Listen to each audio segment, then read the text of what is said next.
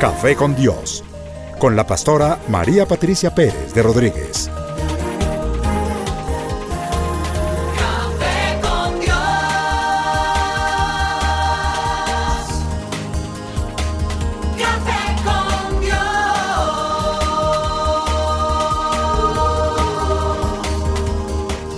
Comparte desde la sala de los pastores un café hablando de la verdad y revelación de la palabra de Dios. Un vivir diario de la Biblia en nuestros días, con la pastora María Patricia Pérez de Rodríguez.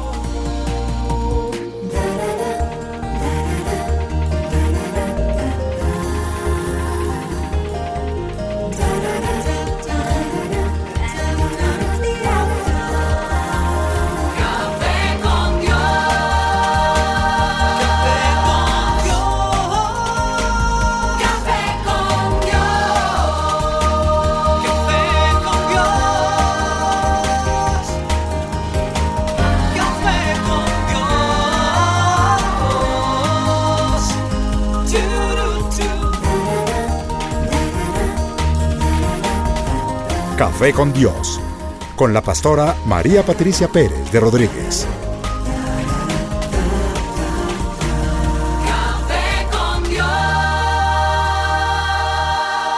Estamos felices de haber compartido con ustedes este primer programa acerca de la Biblia. Y esperamos que hayan disfrutado enormemente de este gran día, la celebración que tuvimos aquí en Aviva Kids con los niños.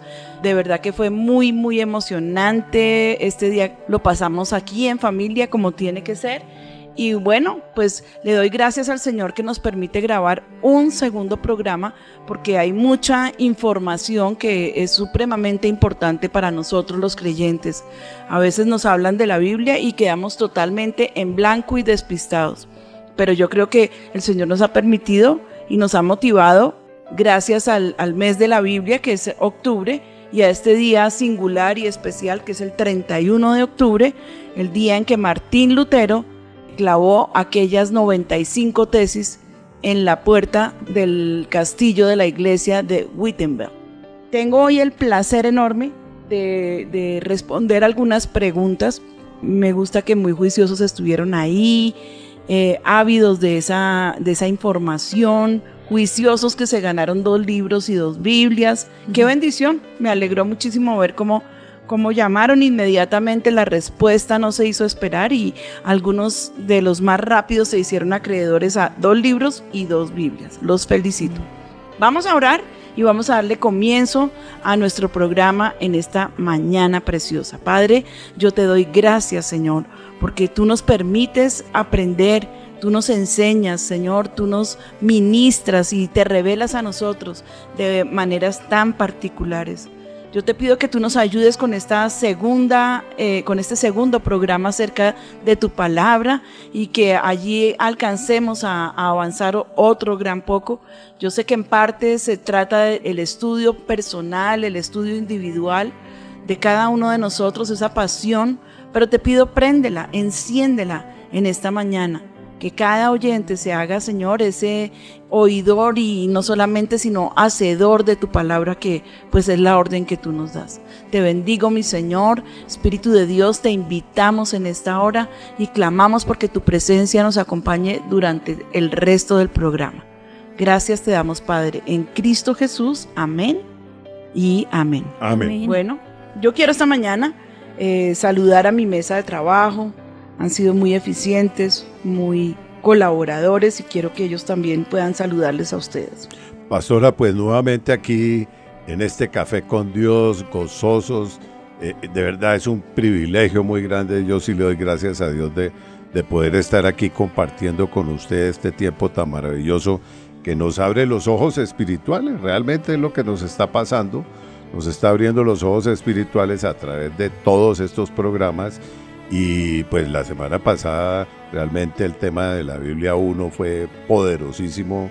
Tanta gente que lo ha comentado, tantas cosas que pasaron a raíz del programa y muchas gracias. Es un privilegio estar acá. Amén. Bueno, y aquí están todas las niñas que han trabajado. Si quieren saludar, niñas, por favor. Eh, buenos días, Patti. Muchas gracias por permitirnos acompañarte en tu programa. Y para nosotros, pues es un privilegio, un honor y pues creo que recibimos la información de primera mano y pues nos goza mucho estar contigo, Patti. Amén. Gracias, Chinita. Eh, Estamos aquí con Danielita y hoy nuevamente te he invitado a Ricardo Mauricio, a mi hijo. Es un placer, hijito, tenerte aquí en el programa. Uy, gracias, Ma. Para mí es un privilegio y una bendición estar aquí nuevamente. Hace ocho días aprendimos muchísimo y yo quiero seguir aprendiendo, así que por eso me, me volví a colar acá. No, siempre son bienvenidos mis hijitos. Gracias, Ma. te Eh, todo lo que tenga que ver con el avivamiento. Bueno, Mauricio y Danielita me van a ayudar en esta primera etapa del programa, que es contestar las preguntas de nuestros oyentes. Entonces, pues estamos listos. Pastora, pues qué placer nuevamente estar aquí con usted compartiendo este café con Dios y verdaderamente tuvimos una audiencia impresionante y hay unas preguntas que, que nos parece pues bien importante poderle resolver aquí a nuestros aviva oyentes y empezamos. Laura Vergara, ¿cuál es el orden correcto o adecuado para leer la Biblia? ¿Y qué libro le apasiona más a mi pastora de la Biblia? Bueno, Laura, yo creo que el orden adecuado es los evangelios, primero que todo, si, no tienes como una rutina de lectura, pues empezar con los evangelios. Importantísimo que leas evangelios, algo del Antiguo Testamento.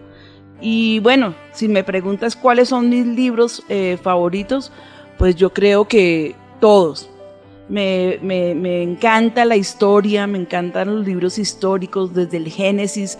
Para mí eso es apasionante leerlo. No puedo vivir sin los evangelios. Todos los días tengo que leer los evangelios.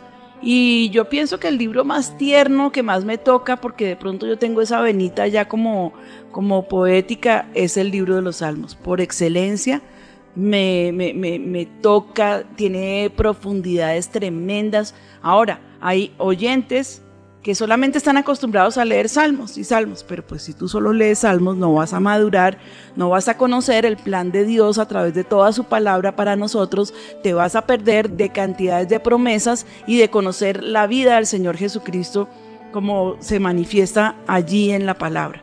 Toda la Biblia, toda, absolutamente toda, es importantísimo. Pronto hay unos libros que son más apasionantes que otros, pero en general vale la pena leerla íntegra toda. Hay unos eh, como unos programadores para que leamos durante todo el año la Biblia, que me gustaría, Danielita, si los podemos publicar o mandar, Claro o no sí. sé cómo podríamos hacer. Estos que regalamos aquí en Avivamiento lee la Biblia en un año. Sí, señora. Y, y, pues es un organizador tremendo y bien vale la pena tenerlo, porque pues qué bendición leernos todos los años la Biblia completa Amén. porque vas a adquirir una cantidad de conocimiento que tienes que añadirle oración para que no te vuelvas una persona legalista. La persona que solamente lee Biblia es un, es- se convierte en esa persona legalista. La persona que solamente ora se convierte en esa persona emocionalista. El equilibrio está para el devocional entre la lectura de la palabra, el tiempo de oración y un tiempo que guardes de meditación donde Dios te pueda estar ministrando acerca de lo que leíste. Amén. Amén. Amén.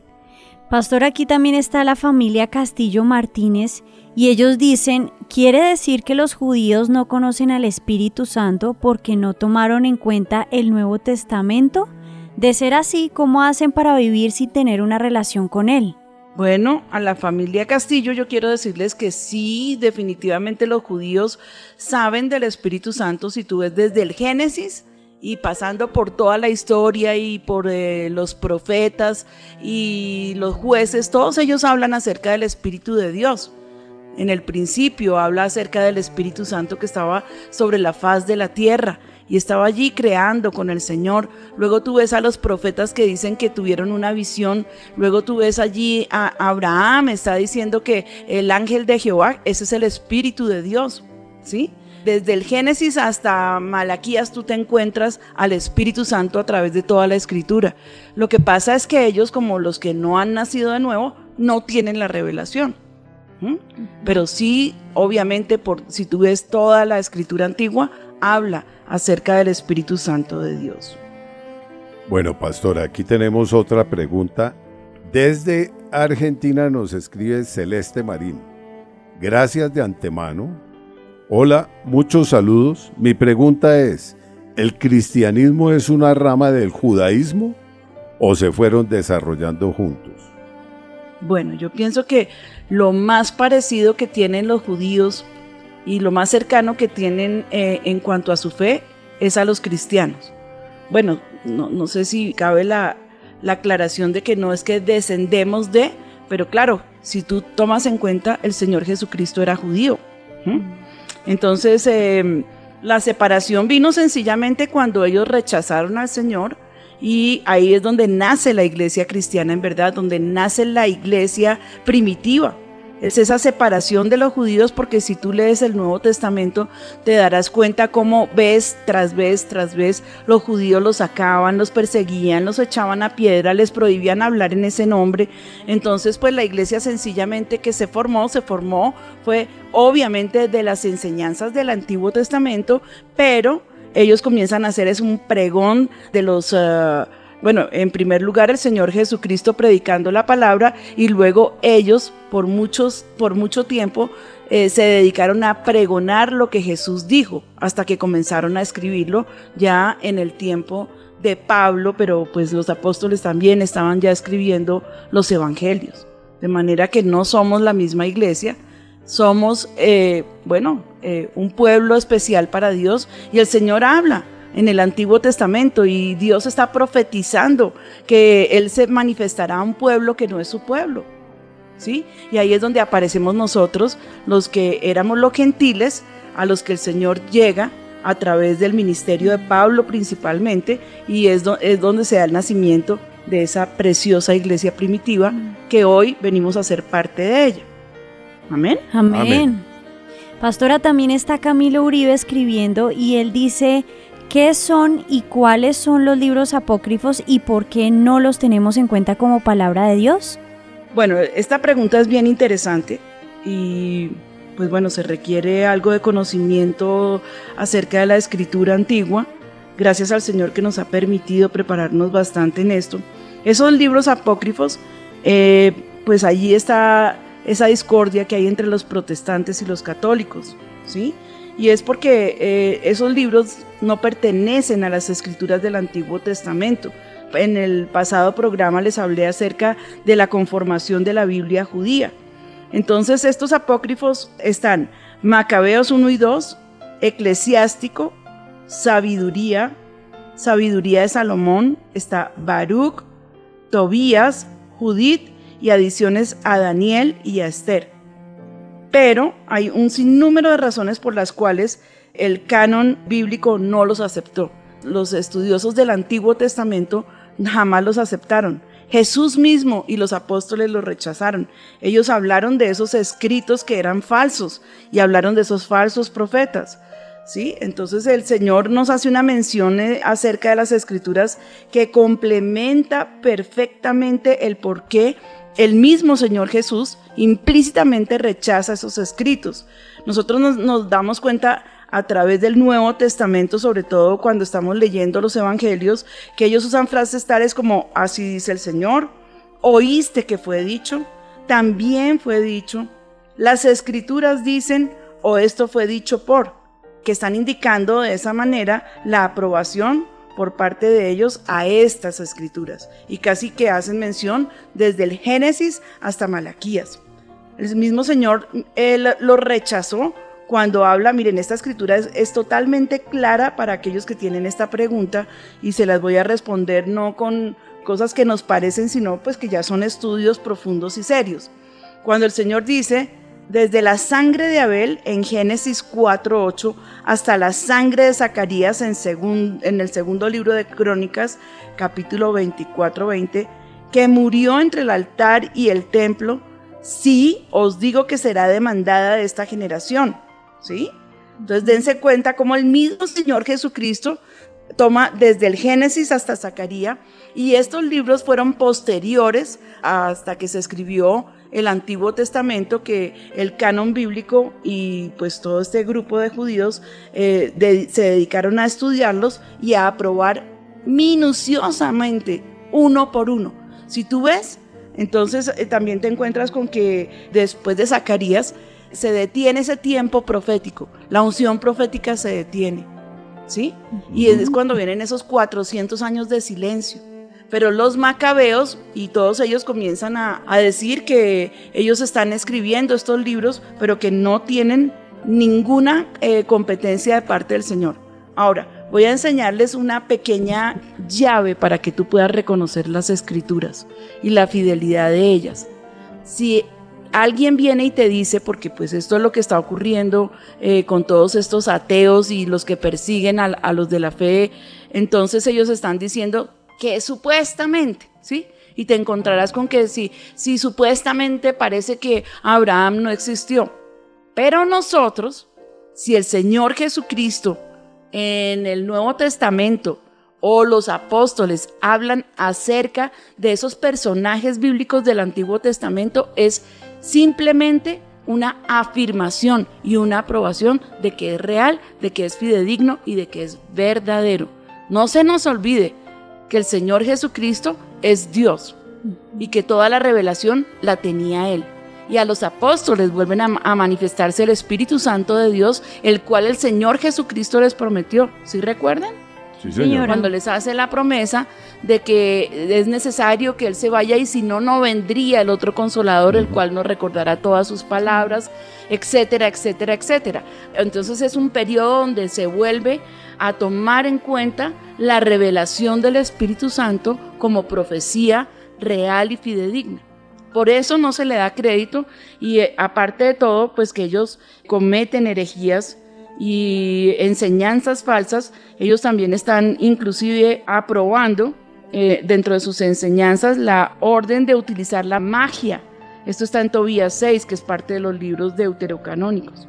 El perdón de pecados por el solo hecho de dar limosnas, Tobías 4:11, es otro libro de los deuterocanónicos. Ofrecer dinero por los pecados de los muertos, está en segunda de Macabeos 12:43. Y no son proféticos, ellos mismos están diciendo a través de que tú vas leyendo el libro, no encuentras que ellos digan el Espíritu Santo me inspiró o el Señor me dijo, no, nada de eso aparece en esos libros apócrifos.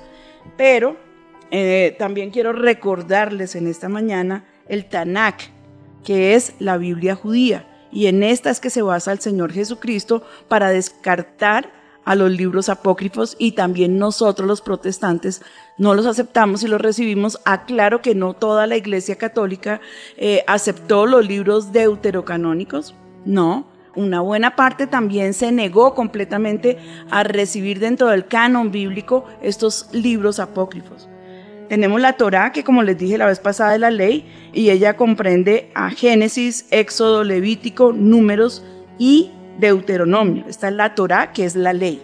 Luego encontramos los libros Nebuín o profetas. Eh, allí están los profetas anteriores, que acuérdense que ellos no los dividen como nosotros, que dijimos que fueron los mayores y los menores, pero esta es una declaración que ha, venido perdiendo mucha fuerza y ya no los declaramos ni siquiera nosotros como los menores, sino como los posteriores, porque fueron igual de importantes sus palabras proféticas como las de los profetas anteriores.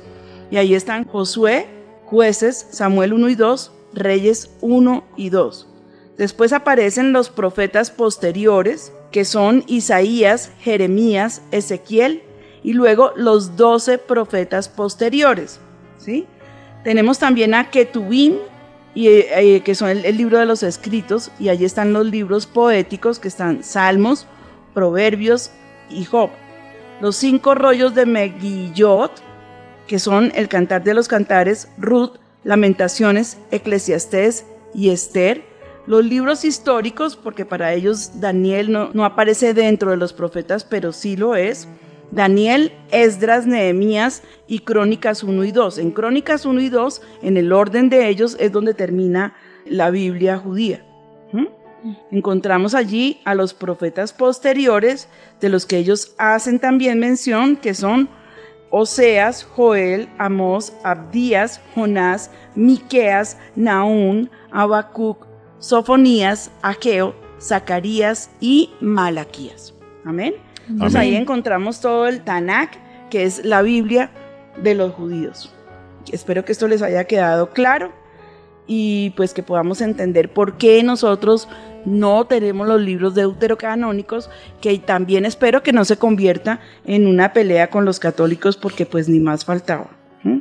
No estamos aquí ni para eh, acusar ni para eh, entrar en polémica, sino pues nosotros tenemos derecho a creer en lo que es preciso creer según nosotros. Amén. Amén. Pues, Bueno. pues pastora, muy completa eh, toda esa presentación que nos hizo usted y creo que queda absolutamente clara y despejada la pregunta de, de este oyente.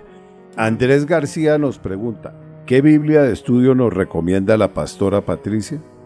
Tengo la vida plena, pero me gustaría una recomendación de ella.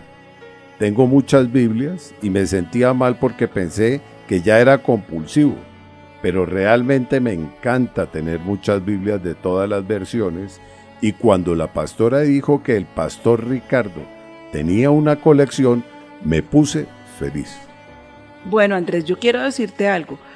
A mí me parece muy importante para un creyente tener varias versiones de la Biblia porque te va a dar una claridad más grande acerca de los textos, porque ciertamente si tú miras estos idiomas como el hebreo, que inclusive es una lengua muerta, sí, es un idioma que está muerto, pero que se revivió y hoy en día cada judío practicante, creyente, pues lo habla pero entonces se da para eh, no muchas interpretaciones, porque la Biblia no tiene interpretación propia ni privada. La Biblia solita se interpreta. Si tú lees eh, eh, un texto y te basas en él, puedes sacar una doctrina. Pero hay un dicho entre nosotros que es que el texto sin el contexto es solamente un pretexto. Si tú eh, coges un pasaje, un pedacito, y le das interpretación, vas a hacer una locura. Pero si tú lees el capítulo entero, te vas a dar cuenta cómo la misma palabra de Dios se revela a tu vida. Por eso digo que varias versiones, porque pues los traductores, eh, eh, por ejemplo, nosotros tenemos sinónimos de la palabra lindo, que puede ser bello, hermoso, precioso, maravilloso, ¿sí? Entonces de pronto te dan como una amplitud acerca de cada pasaje, de la forma como ellos la tradujeron. Esas traducciones son textuales y son muy buenas. A mí me gusta mucho la Biblia al día. La nueva Biblia de las Américas también, que es esa Biblia paralela que te muestra la Reina Valera 1960, que a nosotros nos gusta muchísimo porque es muy fiel y la estamos usando desde hace muchísimos años, ¿sí? Pues la revisión 1960, pero pienso que la Reina Valera ha sido la, la Biblia de los protestantes por excelencia. Pero hay muchas, está la, la Biblia, la Dios habla hoy, que es de los católicos, pero es una excelente traducción, y hay muchas. Entonces, también quiero que tengan el cuidado de eh, esas Biblias con comentarios, porque a veces suelen aquellos comentaristas ser de otras corrientes, por ejemplo los bautistas, con todo el respeto que me merecen y el amor que les tengo, pues de pronto ellos eh, si van a hacer comentarios van a poner todas las cosas del Espíritu Santo como ya con una vacuna para que no creamos en aquello que es sobrenatural, ah, los de otras tendencias. De manera que lo mejor es esa Biblia que de pronto trae un comentario bíblico como un glosario antes de empezar cada capítulo, es muy buena. A mí me gusta muchísimo esta Biblia Thompson, aunque él es un poco radical en cuanto a lo del Espíritu Santo, no es como muy abierto, por lo cual recomiendo que si la vas a comprar tengas un cuidado extremo acerca de la obra del Espíritu Santo entre nosotros hoy. Amén. Amén. Amén. Pastora, también tenemos a Ángela Paneso. Ella dice, quisiera preguntarle a la pastora acerca del Antiguo Testamento. Hay personas que dicen que no lo deben de leer, que solo debemos obedecer el Nuevo Testamento. Qué bendición, pastora, por este programa tan hermoso. Gracias, desconocía mucho de la historia de la Biblia.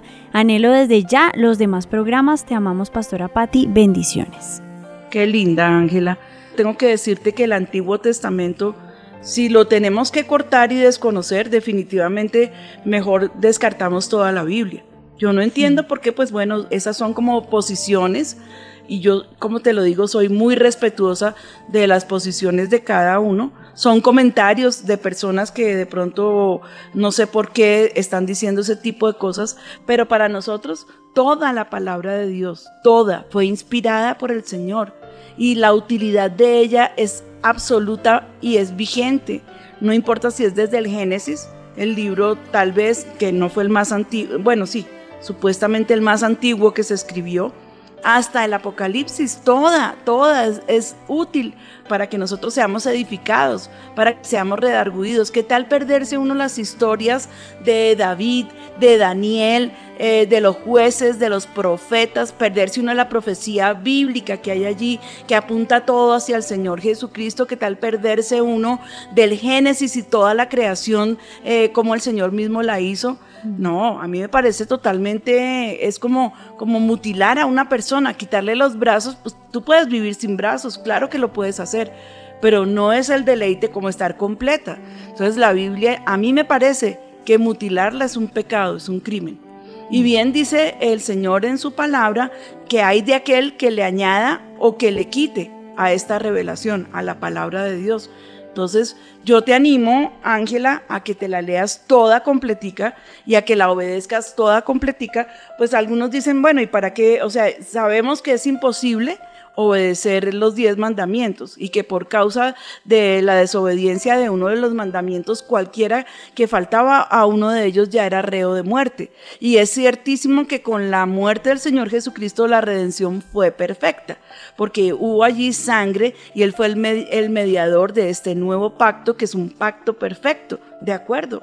Pero qué bendición poder tomar atenta nota de los eh, mandamientos de la ley de Dios y poder cuidar, ojalá de poderlos cumplir, ¿sí?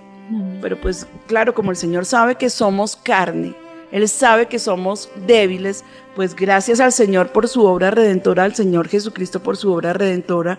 Y la palabra dice que Él es fiel y justo para perdonarnos de toda maldad. Gloria al Señor, tenemos esa redención en Cristo Jesús. Pero pues yo no sé si deberíamos ignorar el no matar, el no robar, el no fornicar y el no guardar el día santo del Señor. Pues yo no sé si vale la pena dejarlo de lado y adquirir qué cosas, ¿no? Mi pregunta del millón ahí sería cambiar eso por qué. ¿Mm?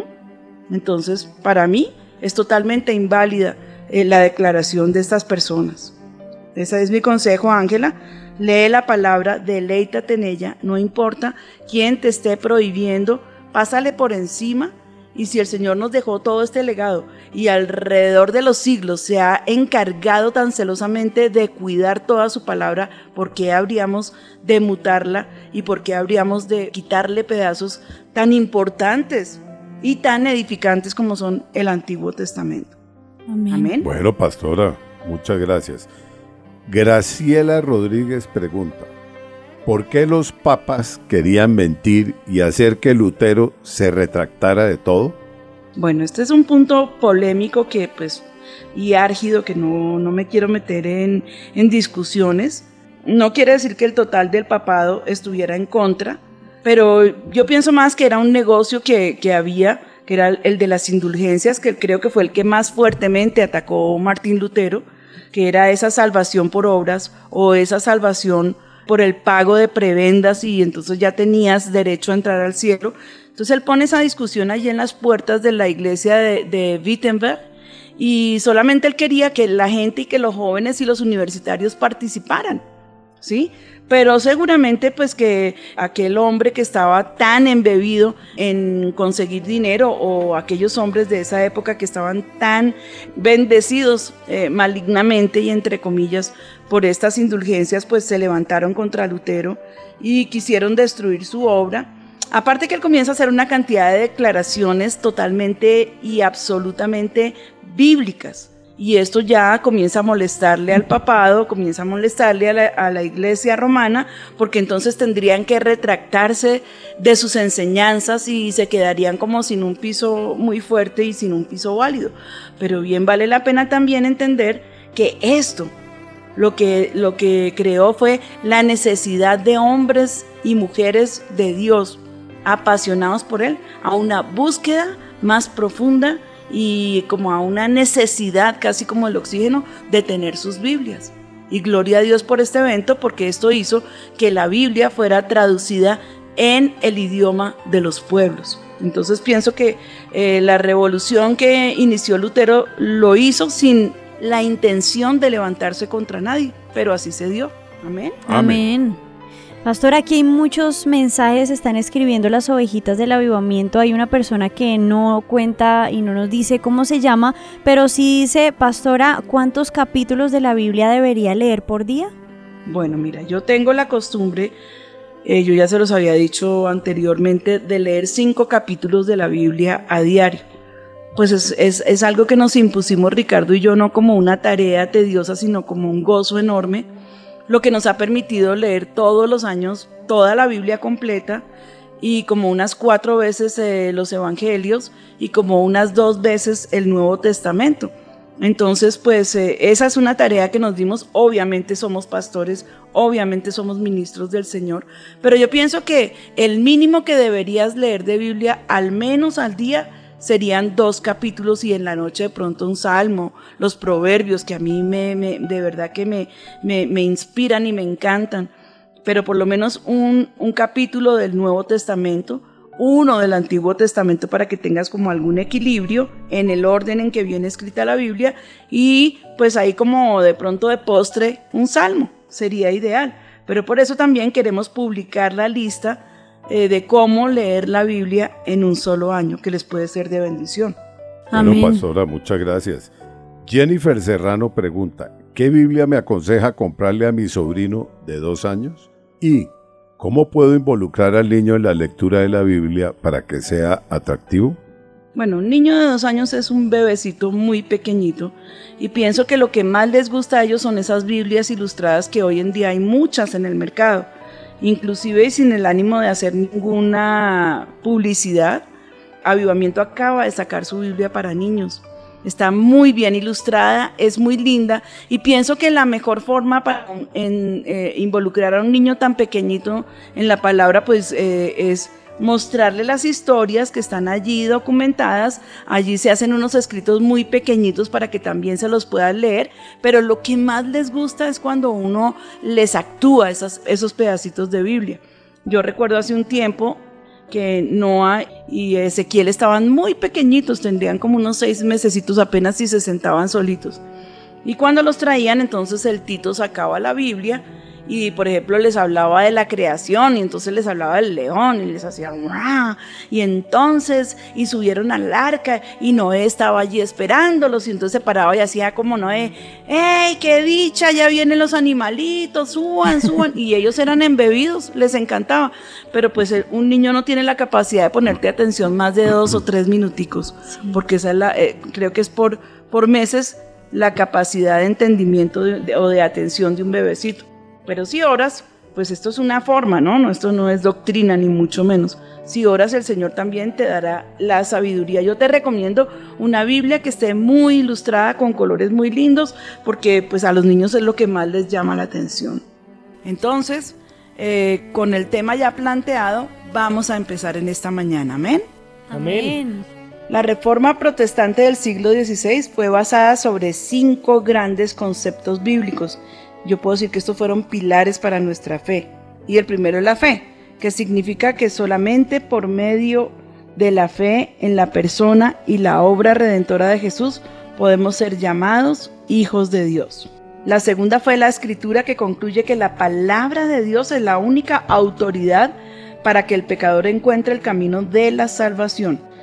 La tercera realidad que él, él pone allí como precedente es Cristo, que sostiene que la justificación se obtiene solo por los méritos de la muerte de Cristo en la cruz. O sea que es a través de Jesús únicamente que somos salvos. La gracia que afirma que la salvación es solo por la gracia de Dios y que nadie la merece. O sea que no había posibilidades que eh, eh, por trabajos o por obras pudiéramos llegar a ser salvos. Solo a Dios sea la gloria, que declara que el creyente reconoce que solo Dios Padre, Dios Hijo y Dios Espíritu Santo merecen toda la gloria y toda la honra.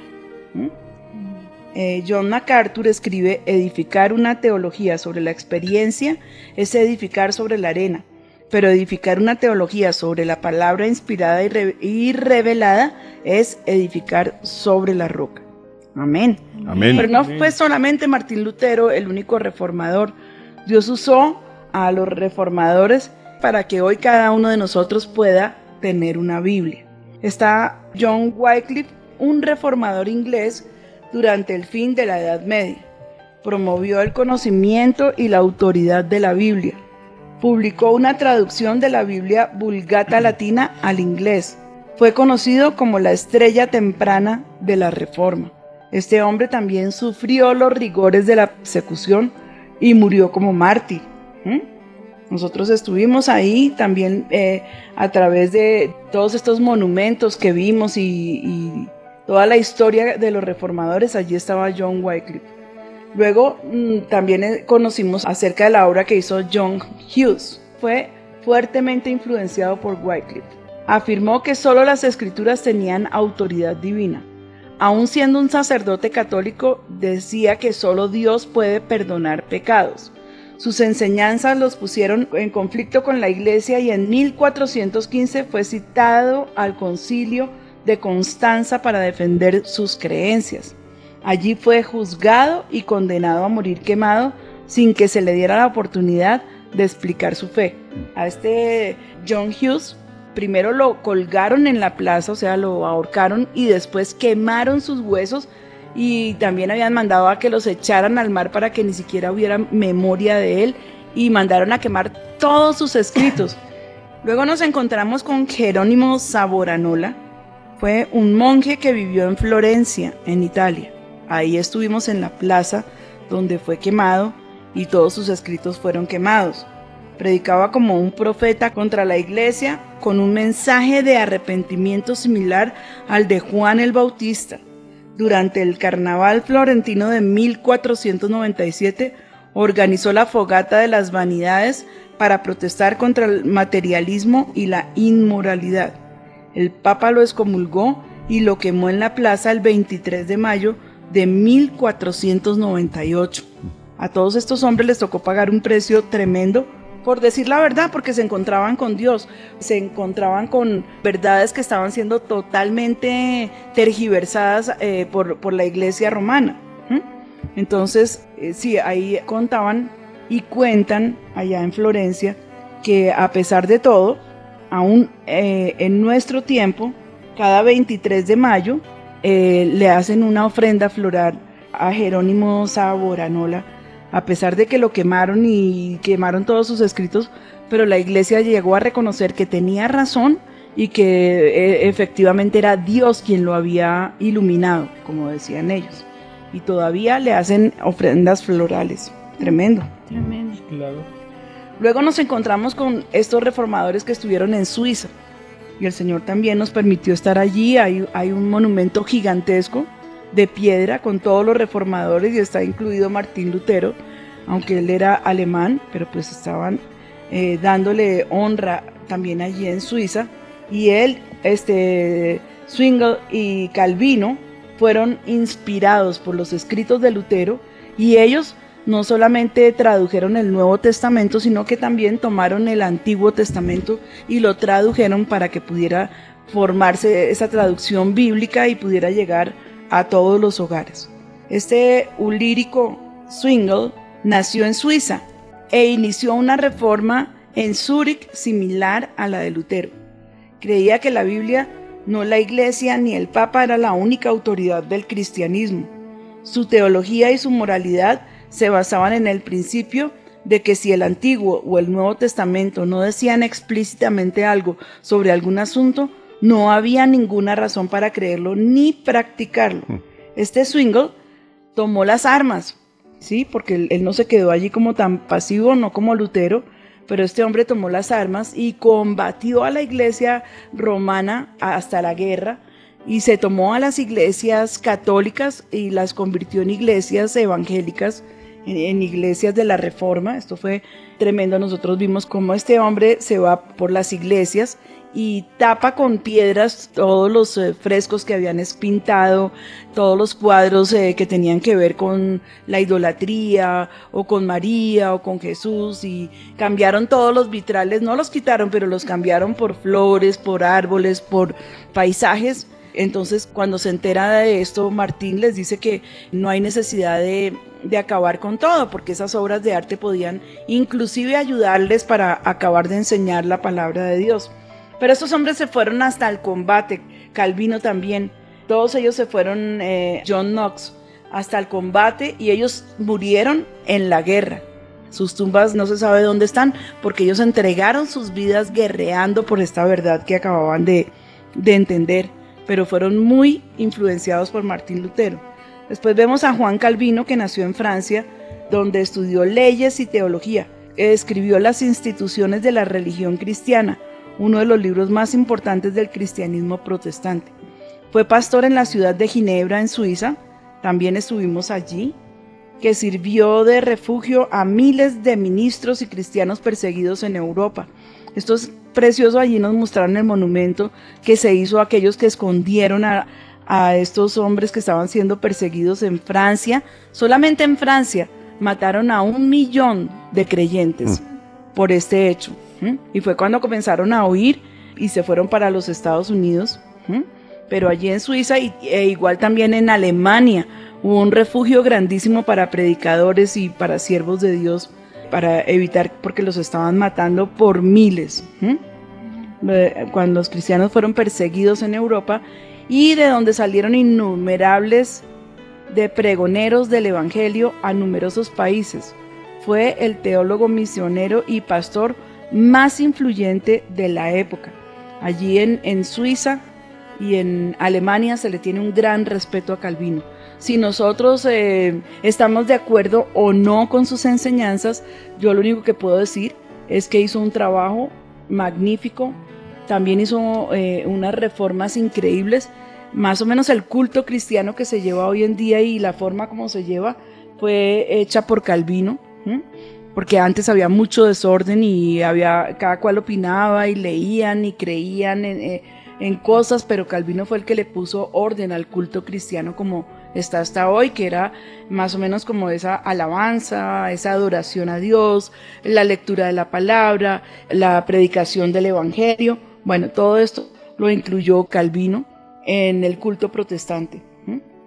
Y luego él, él, eh, hace la revelación de la preexistencia, eh, pero se dice que fueron sus discípulos los que degeneraron lo que él tomó como una inspiración, porque él decía que todo el que estaba predestinado, que en esto es donde está la gran pelea contra Calvino, que todo el que estaba predestinado para ser salvo, eh, tampoco tenía por qué pecar.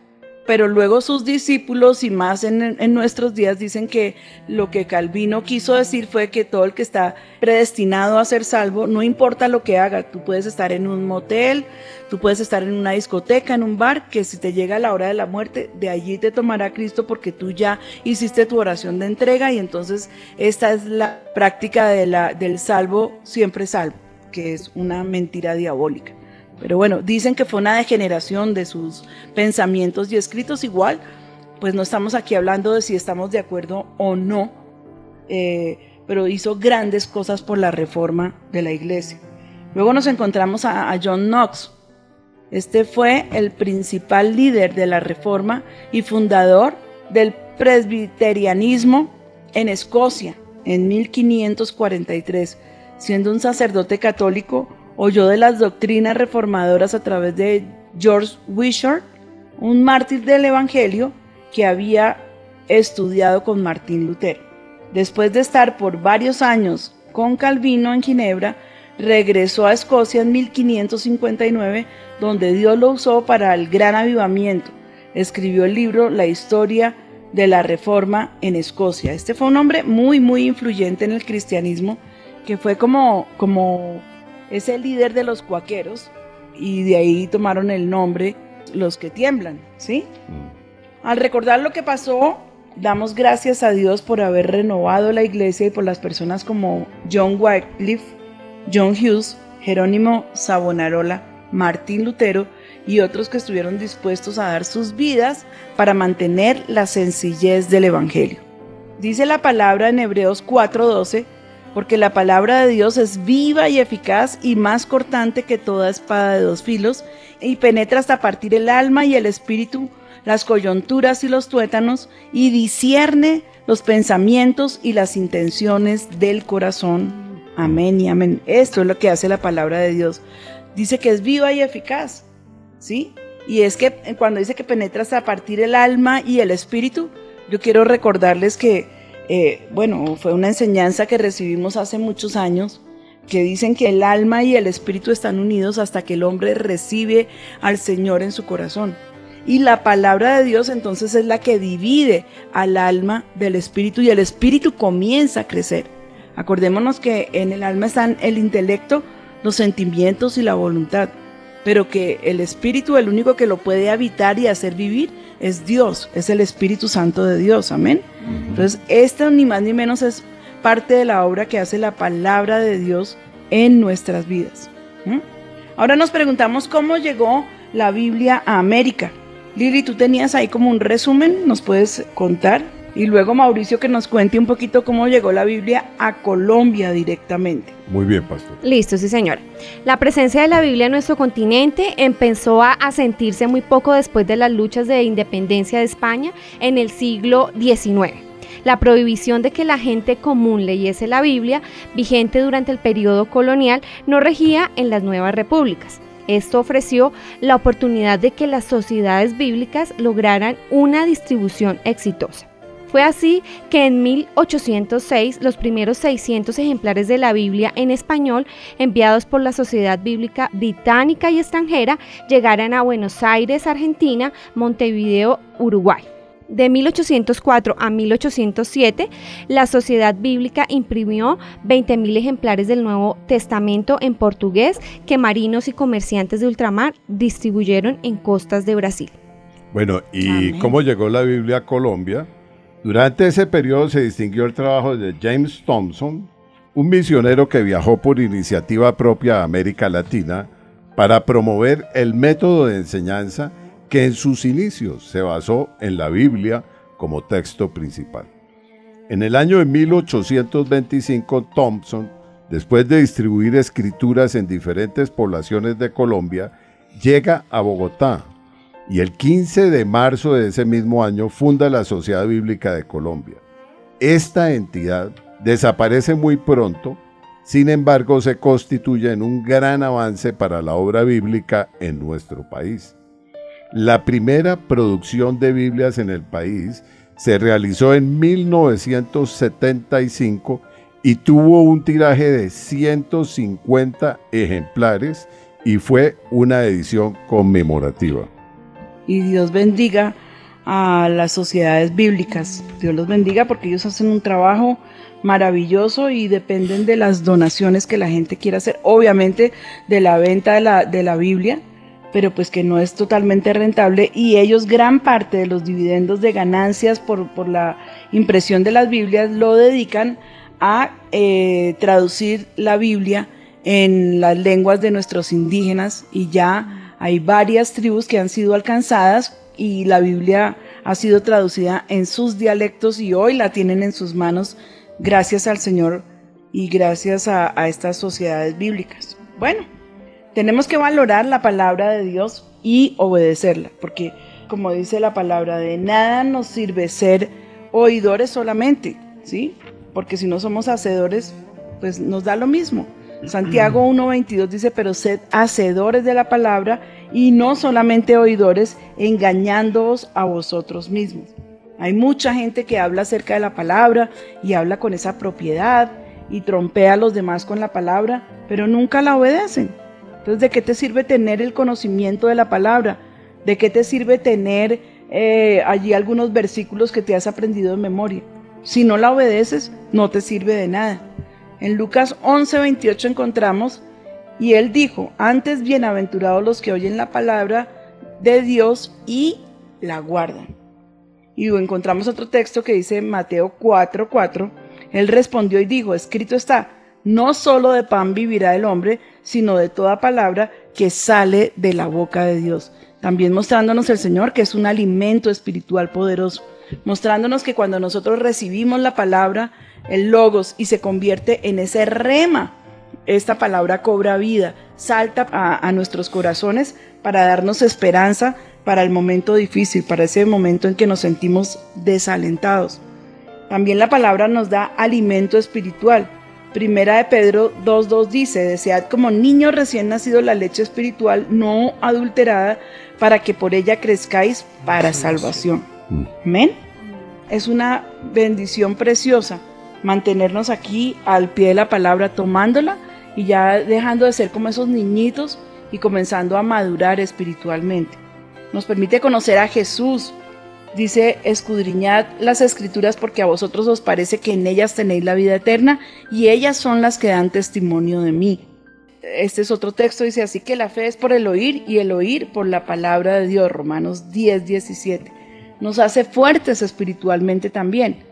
Primera de Juan 2, 14 dice, os he escrito a vosotros padres porque habéis conocido al que es desde el principio. Os he escrito a vosotros jóvenes porque sois fuertes y la palabra de Dios permanece en vosotros y habéis vencido al maligno. Amén. Aquí nos encontramos con unas particularidades de la Biblia y esos son como tips de cosas que encontramos que nos parecieron bien interesantes. La palabra Biblia es de origen griego, del plural biblion, que significa libros y papiros para escribir. Es singular por su continuidad y fue escrita en un periodo aproximado de 1600 años. Es el libro más vendido en la historia de la humanidad. Se dice que actualmente en la última década se venden más de 100 millones de ejemplares. ¡Wow! Eso es maravilloso. En cuanto a su traducción, según las Sociedades Bíblicas Unidas, se ha traducido completa o partes a unos 2.000 idiomas en todo el mundo.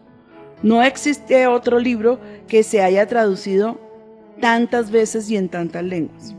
¿Cuál versículo ocupa exactamente el centro de la Biblia?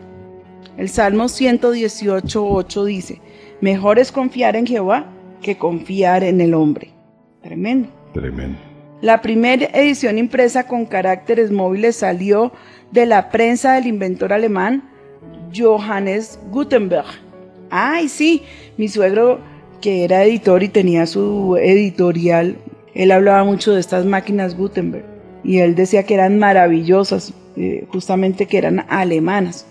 En el año de 1455, hasta entonces, el que quería una Biblia o parte de ella tenía que copiar o pagar para que alguien se la copiara.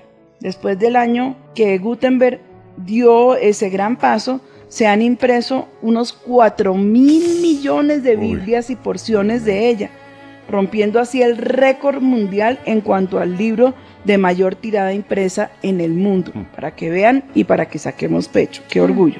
Sí. Cuanto más cavamos en las escrituras, más nos parece una mina inagotable de verdad. Eso lo escribió Charles Spurgeon. Bueno, mis hijos, yo me gozo enormemente de, de poder entregarles un segundo programa acerca de la Biblia. Ricardo Mauricio, mi hijo, tiene una cantidad de tips importantísimos que quiero que él, él les comparta. Hijo, por favor, comparte Gracias, ma. lo que encontraste. Sí, ma, pues sí, e- encontré algunas como tipsitos o algunos puntos que me parecieron chéveres de pronto compartir con, con tus oyentes. Y el- lo primero que, me- que me, que me gustó que encontré aquí y me llamó la atención es cómo la Biblia se refiere a ella misma dentro de algunos pasajes en el texto bíblico. Dice, eh, por ejemplo, en Jeremías, dice que la Biblia es el martillo de Dios. También en Jeremías dice que es el fuego de Dios. Ah, Sabemos que es la espada del Espíritu, como nos lo enseña en Efesios, que es espada de dos filos. Lucas la llama como la semilla de Dios. Eh, en segunda de Timoteo se dice que esta palabra es inspirada por, pues, por Dios, o sea que es inspiración de Dios. Es la lámpara según eh, lo que nos enseña eh, Salmos. Es la verdad de Dios, también lo dice Juan. En primera de Pedro dice que esta palabra es como leche espiritual. Además de eso, bueno, tú ya mencionaste eh, algunas de esas cosas, pero pues quería como repetirlas, que son bien chéveres que podamos eh, saber. Pues la Biblia se escribió en un lapso más o menos de 1600 años por 40 autores diferentes. eh, de diferentes naciones, diferentes eh, posiciones políticas. Unos eran reyes, otros eran pescadores, unos eran guerreros. Pero eh, eso, eso mismo hace que sea la, la Biblia singular. Inclusive hay un libro que se llama Evidencia que exige un veredicto que usa como defensa de la palabra de Dios en la unidad de la Biblia todos estos argumentos porque aunque fue escrita en tanto tiempo, con tantas, en tantas culturas diferentes, con tantas personas diferentes, de clases sociales diferentes, hace que la, y la Biblia sigue siendo una eh, de, lado, de, de lado a lado, de etapa a etapa. Eh, bueno, cositas así como curiosas, pues que la Biblia tiene 3.566.480 letras. Eh, bueno, son, en el Antiguo Testamento sabemos que son 39 libros divididos en, o más bien, que tiene 929 divisiones que son los capítulos y el, y el Nuevo Testamento tiene 27 libros y son eh, 260 capítulos. La palabra Jehová más sabías que se dice 6.855 veces. Bueno, en la Reina Valera, que es la que nosotros, como decías ahora, es la que más usamos. La palabra Señor está 1.853 veces. ¿Sabías que en el libro de Esther, que son 10 capítulos, en ninguno de esos capítulos eh, se eh, menciona la palabra Señor, Dios?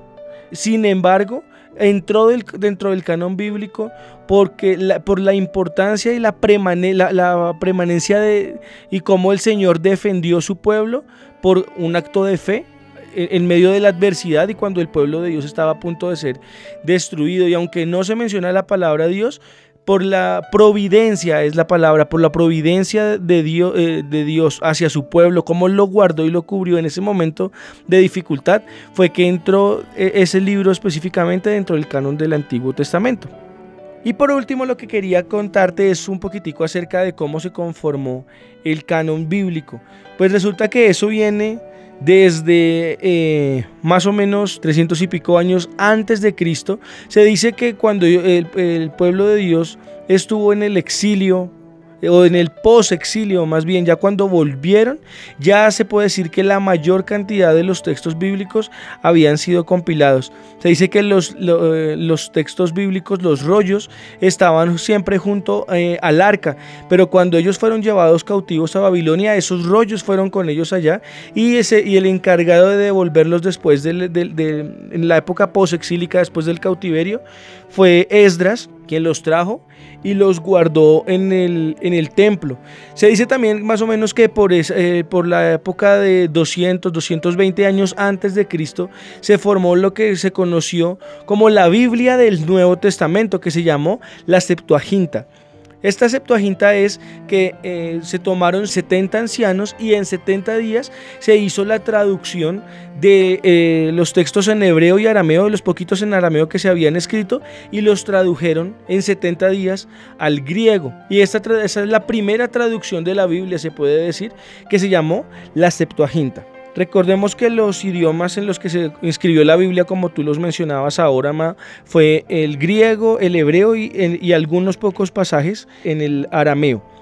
Eh, también mencionaste hace un momento que el, canon bíblico del Nuevo Testamento, es decir, los libros del Nuevo Testamento se escribieron en un lapso solamente de 50 años, entre el año 50 y el año 100, pero fue más o menos en el año 370 después de Cristo, eh, cuando empezaron esos a, compilarse por... eh, cinco características principales que era la autenticidad, la paternidad del libro, no recuerdo ahora específicamente, sí sé que fueron cinco puntos que cuando se cumplían, obviamente inspirados por el Espíritu Santo, fue como empezaron a formar el canon eh, bíblico que se formó como Biblia completa, más o menos eh, en, el, en el año 370 después de Cristo.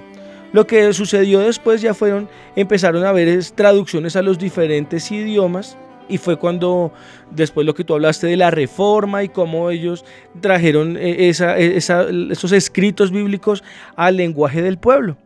Más adelante, ya fue en más o menos en 1600, a lo- después de los años 1600, cuando Casiodoro de Reina y Cipriano de Valera empezaron a traducir estos escritos bíblicos al español. El primero fue Cipriano de Reina, el que hizo la primera traducción completa de todo el texto bíblico al español y se le llamó eh, la versión del oso. Inclusive es una eh, versión que todavía se consigue, se- eh, es fácil de conseguir pues. Y después fue ya cuando Cipriano de Valera, Casiodoro de Reina fue el que hizo eso y Cipriano de Valera fue quien hizo la corrección y de ahí nació la primera traducción que fue la Reina Valera y de ahí en adelante eh, se han ido eh, desarrollando muchas versiones a lo largo pues de este tiempo.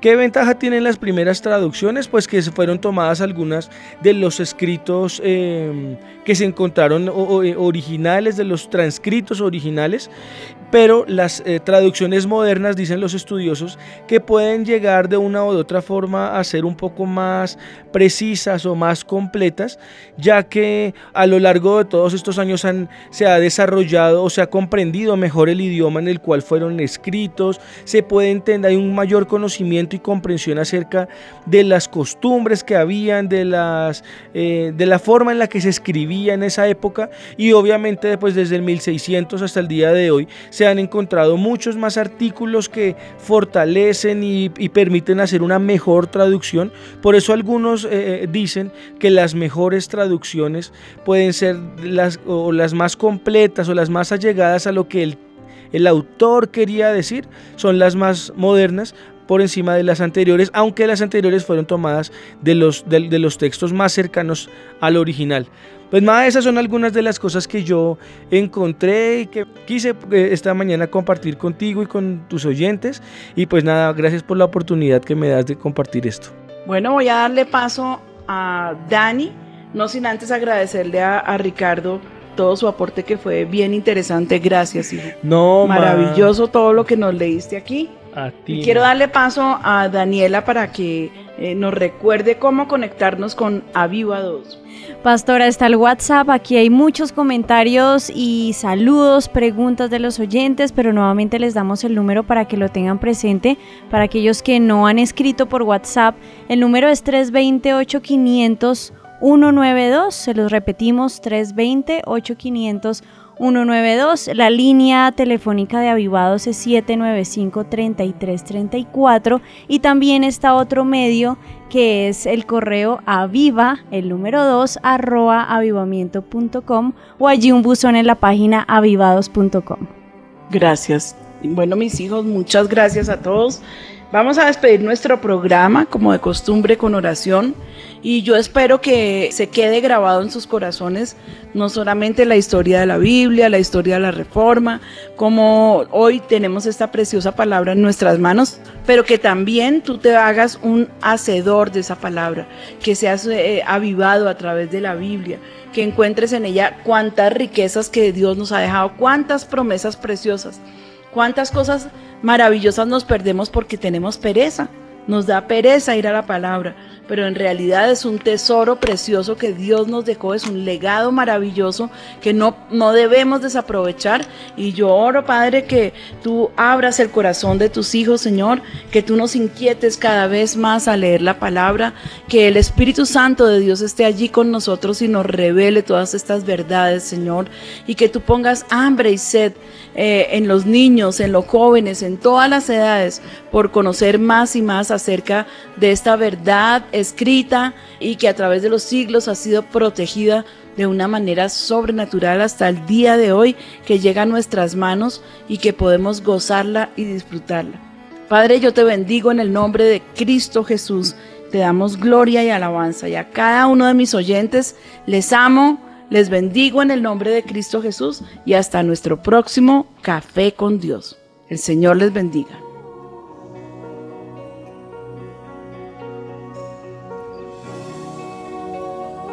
Nos abrazamos a ti, no queremos soltarte en tiempos de aflicción. Eres el ancla segura. Mi vida está es como un bote de salvación para nosotros. Tu diestra me ha sostenido. Tu diestra me ha sostenido. Tú has sido mi ayuda, Señor. Tú has sido